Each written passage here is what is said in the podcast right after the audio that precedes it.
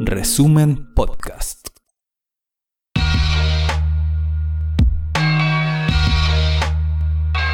Tras más de una década publicando noticias de forma independiente, requerimos de tu aporte para seguir cuidando tu información. Te invitamos a visitar resumen.cl e ingresar a la pestaña Colabora.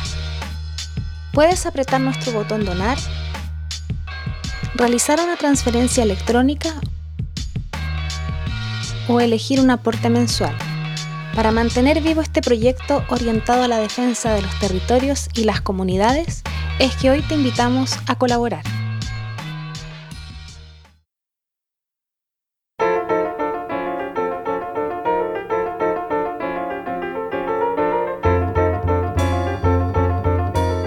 Resumen.cl presenta La crónica de Ruperto Concha. El martes pasado fue martes 13, tradicionalmente un día de muy mala suerte. Y justo en ese día, el primer ministro del Japón, Yoshihide Suga, le informó al resto de la humanidad que botará a las aguas del Océano Pacífico más de un millón de toneladas de agua cargada con residuos radiactivos provenientes de su planta nuclear de Fukushima, destruida por el terremoto de marzo de 2011. El sismo destruyó tres de los seis reactores construidos por la General Electric estadounidense y Japón tuvo que utilizar enormes cantidades de agua para enfriar las cámaras de acero cargadas de poderoso material radiactivo y evitar que fundiera los recipientes blindados, lo que podría haber provocado una explosión desastrosa similar a la de 1986 en Chernobyl, Ucrania. Pero el material radioactivo de los recipientes fue carcomiendo los sellos de plástico que aislaban los recipientes, hasta producir filtraciones que contaminaron el agua. Los técnicos japoneses admitieron que ya uno de los recipientes, en 2012, había chorreado 300 toneladas de agua contaminada que cayó al suelo y también al mar con una carga del isótopo cesium. Luego se verificó que el agua también contenía otras sustancias fuertemente radiactivas, especialmente de los isótopos tritium y strontium, que contaminan todo lo que tocan y permanecen muchos años sin disminuir sus cargas capaces de afectar a todos los seres vivos que contactan. Obligados a seguir enfriando esos recipientes de agua que se contaminaba y no se podía permitir que alcanzara al entorno, los japoneses tuvieron que instalar gigantescos depósitos cada vez más grandes que a su vez fueron quedando repletos. En el derrame anterior, se detectó que los peces, los crustáceos, los mariscos de la zona se habían contaminado a un nivel de peligrosidad que los hacía por completo incomibles. Ahora, sabiendo que los recipientes siguen chorreando cada día alrededor de 300 toneladas de agua cargada de radioactividad, Japón tomó la decisión de simplemente vaciar esas aguas en el Océano Pacífico.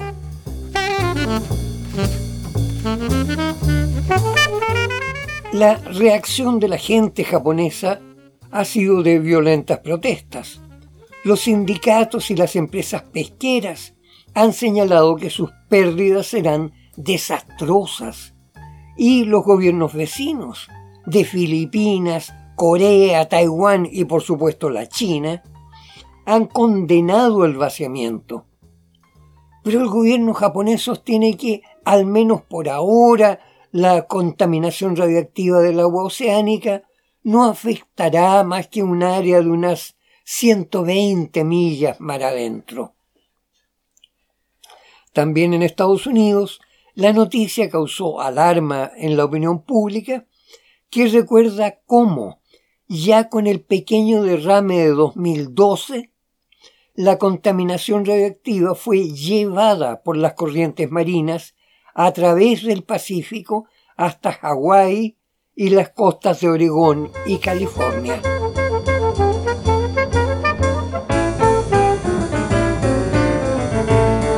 Como sea, la mayoría de la gente tiende a creer que la inmensidad de los océanos que cubren la mayor parte de nuestro planeta es capaz de absorber no solo esa contaminación radioactiva, sino también todo el recalentamiento planetario y el vaciamiento de los desechos industriales y las basuras de todos los continentes. De hecho, el 70% de todo el desplazamiento comercial de productos de todo el mundo se realiza en buques cada vez más grandes, como el gigantesco barco Ever Given, un buque taiwanés con bandera panameña, de cuatro cuadras de longitud, sesenta metros de ancho y la altura de un edificio de nueve pisos, que varó bloqueando el canal de Suez durante seis días, paralizando el paso de otros más de cien barcos también enormes. Cada uno de esos buques cargueros portacontainers navega a una velocidad promedio de 24 nudos, o sea, unos 46 kilómetros por hora, quemando en sus máquinas unas 225 toneladas de petróleo por día. ¿Se da cuenta usted de lo que botan las chimeneas o tubos de escape de esos 100 barcos que tuvieron que esperar en el canal de Suez? 22.500 toneladas de petróleo quemándose diariamente para llegar a tiempo a los puertos de destino. ¿Y ahora qué ocurre con las flotas de guerra? La Armada de Estados Unidos tiene unos 500 barcos de guerra en servicio activo y en reserva. Por cierto, se trata de buques con motores concebidos para alcanzar velocidades muchísimo mayores que las de los barcos de carga.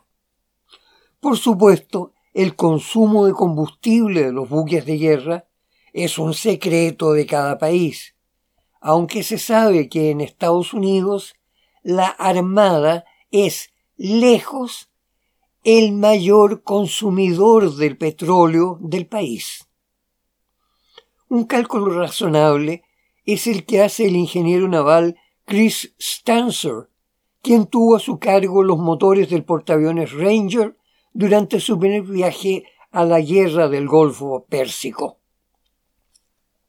Según sus cálculos, el solo viaje de ida y vuelta al Golfo Pérsico, más algún desplazamiento menor durante tres meses, representó un consumo de 264 millones de galones de petróleo, es decir, de casi mil millones de litros de petróleo. Oiga, y el Ranger era un portaaviones más bien chico. Se entiende entonces que actualmente alrededor de un 20% de los buques de guerra estén dotados de motores de energía nuclear. Pero ¿Cuál es el costo en la polución de la atmósfera y los océanos de las maniobras bélicas que hacen las potencias para exhibir que son potentes?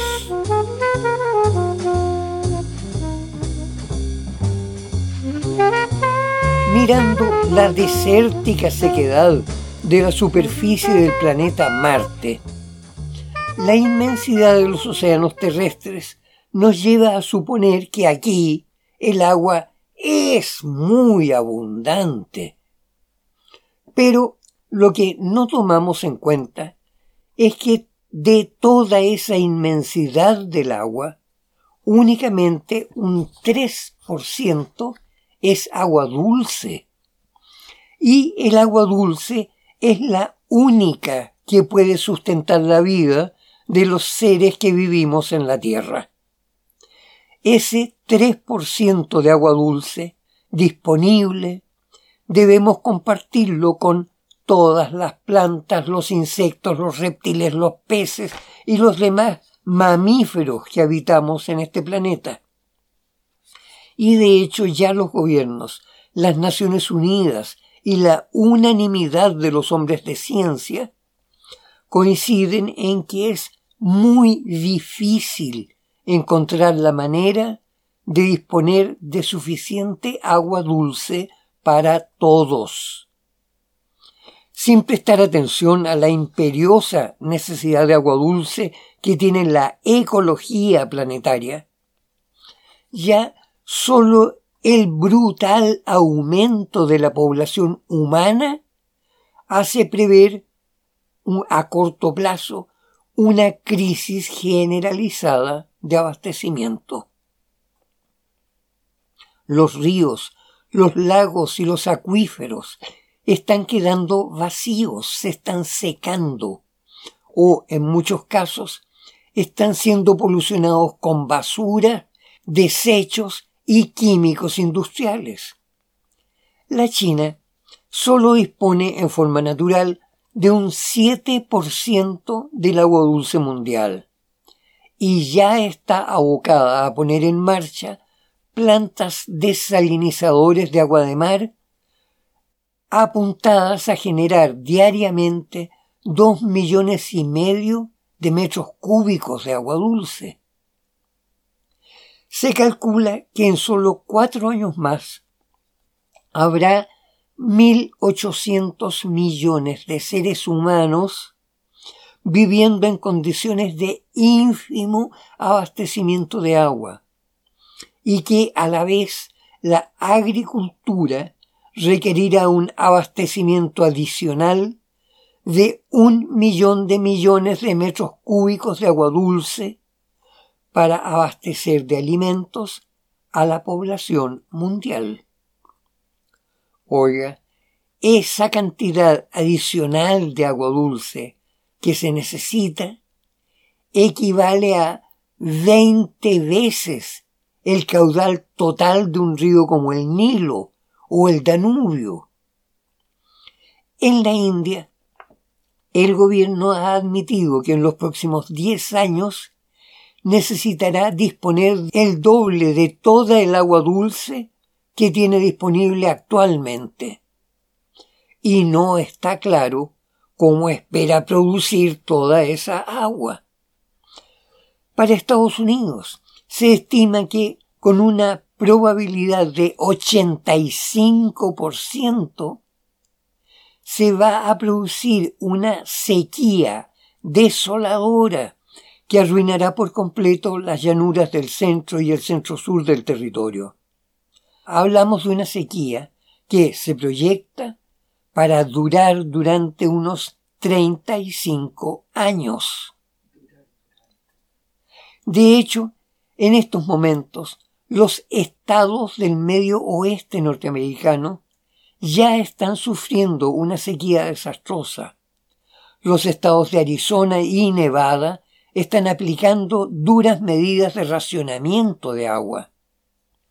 También los lagos, alimentados por ríos y arroyos de las montañas nevadas, están reducidos al mínimo y se está buscando llegar a acuerdos para distribuir el agua que queda entre los estados de Arizona, California, Colorado, Nevada, Nuevo México, Utah y Wyoming.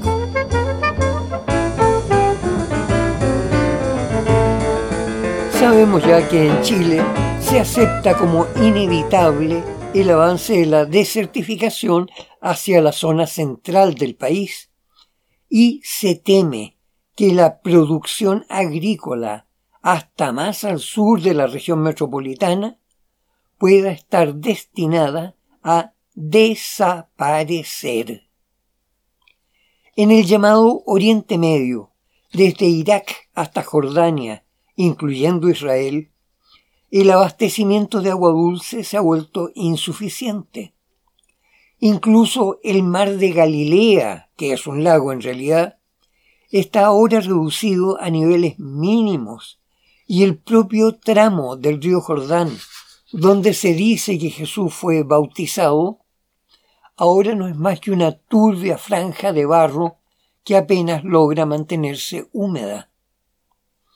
En el reino de Jordania, donde en 1950 la población no llegaba ni a tres cuartos de millón de habitantes, ahora hay 10 millones de habitantes, 10 millones de seres humanos. Y en el oeste de África, Egipto, Sudán, Sudán del Sur, Etiopía, Eritrea y Uganda, hay una población de casi 600 millones de habitantes que dependen del agua del río Nilo, cuyo volumen total es de 300 millones de metros cúbicos promedio diario.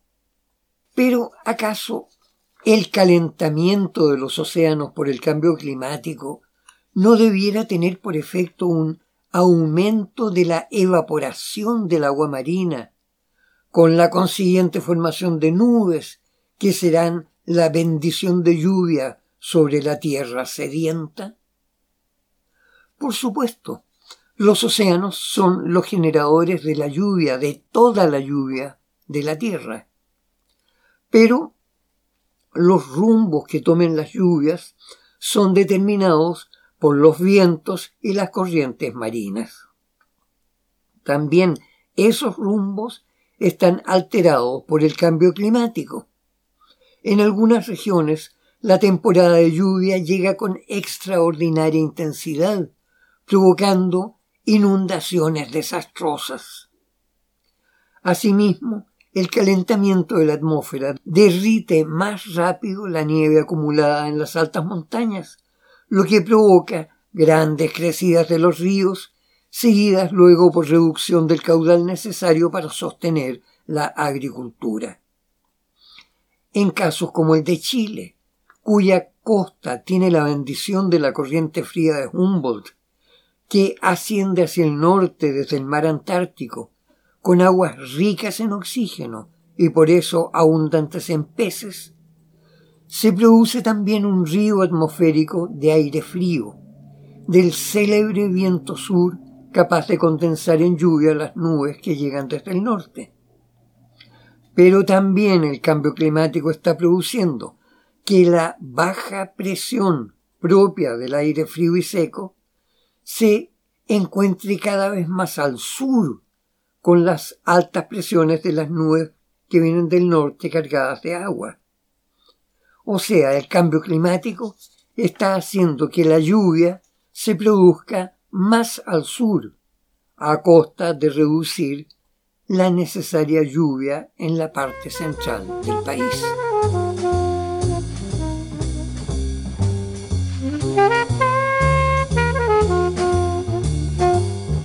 ¿En qué nos encontramos entonces? Una vez más, nos encontramos con que la explosión demográfica se vuelve devastadora. A un ritmo de 80 millones de personas más cada año, que requieren cada vez más energía disponible para adquirir cada vez más artículos que generan cada vez más basura y polución que necesitan cada vez más agua dulce, que necesitan producir cada vez más comida, al extremo de que ya estamos comiendo gusanos en polvo como proteínas para enriquecer alimentos. Bueno, en estos momentos, a la sombra del COVID-19, se están produciendo fenómenos políticos profundos e inesperados.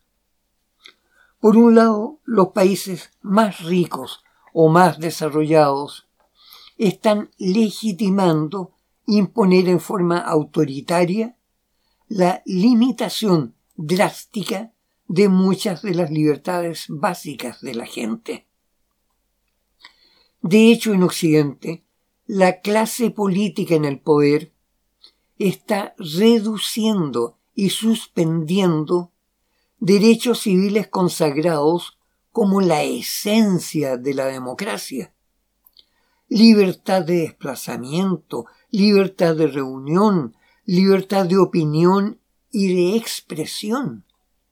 El individualismo que ha caracterizado la cultura social europeo-americana está siendo reemplazada por una creciente imposición de disciplina a la manera oriental.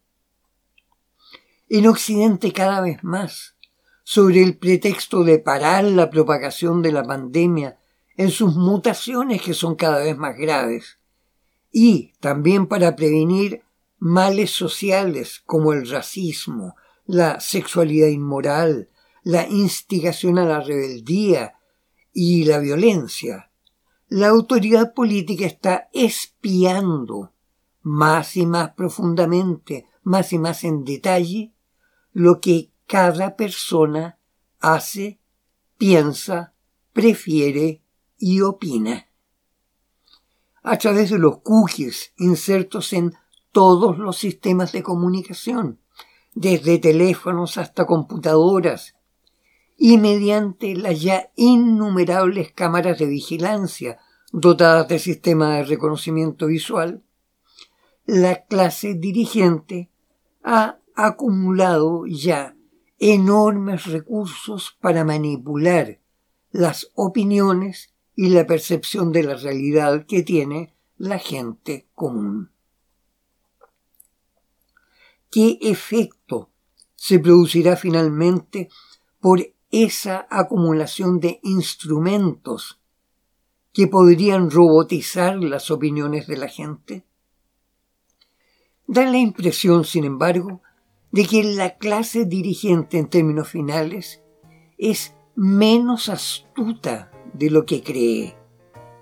Y precisamente de una política de creciente manipulación puede quizás surgir inesperadamente un tipo nuevo de conciencia individual y conciencia colectiva, una nueva moralidad contestataria, incluso dispuesta a la blasfemia contra la moralidad imperante. Mientras tanto, cada vez más, tanto los policías matones como los rebeldes exasperados están volviéndose enemigos de los periodistas de los grandes medios.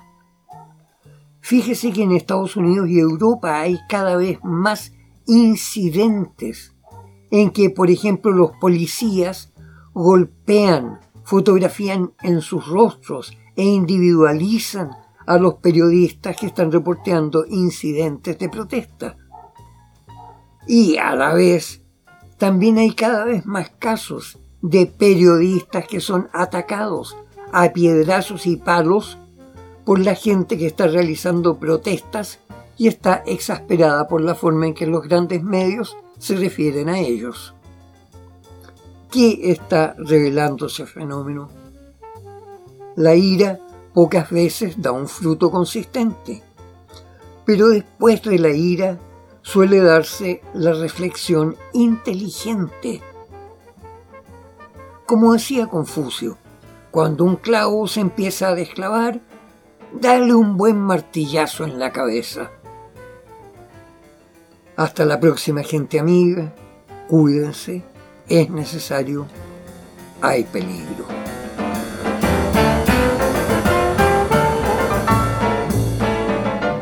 Esta fue la crónica de Ruperto Concha de esta semana. Revisa más contenido en nuestro sitio resumen.cl y síguenos en redes sociales.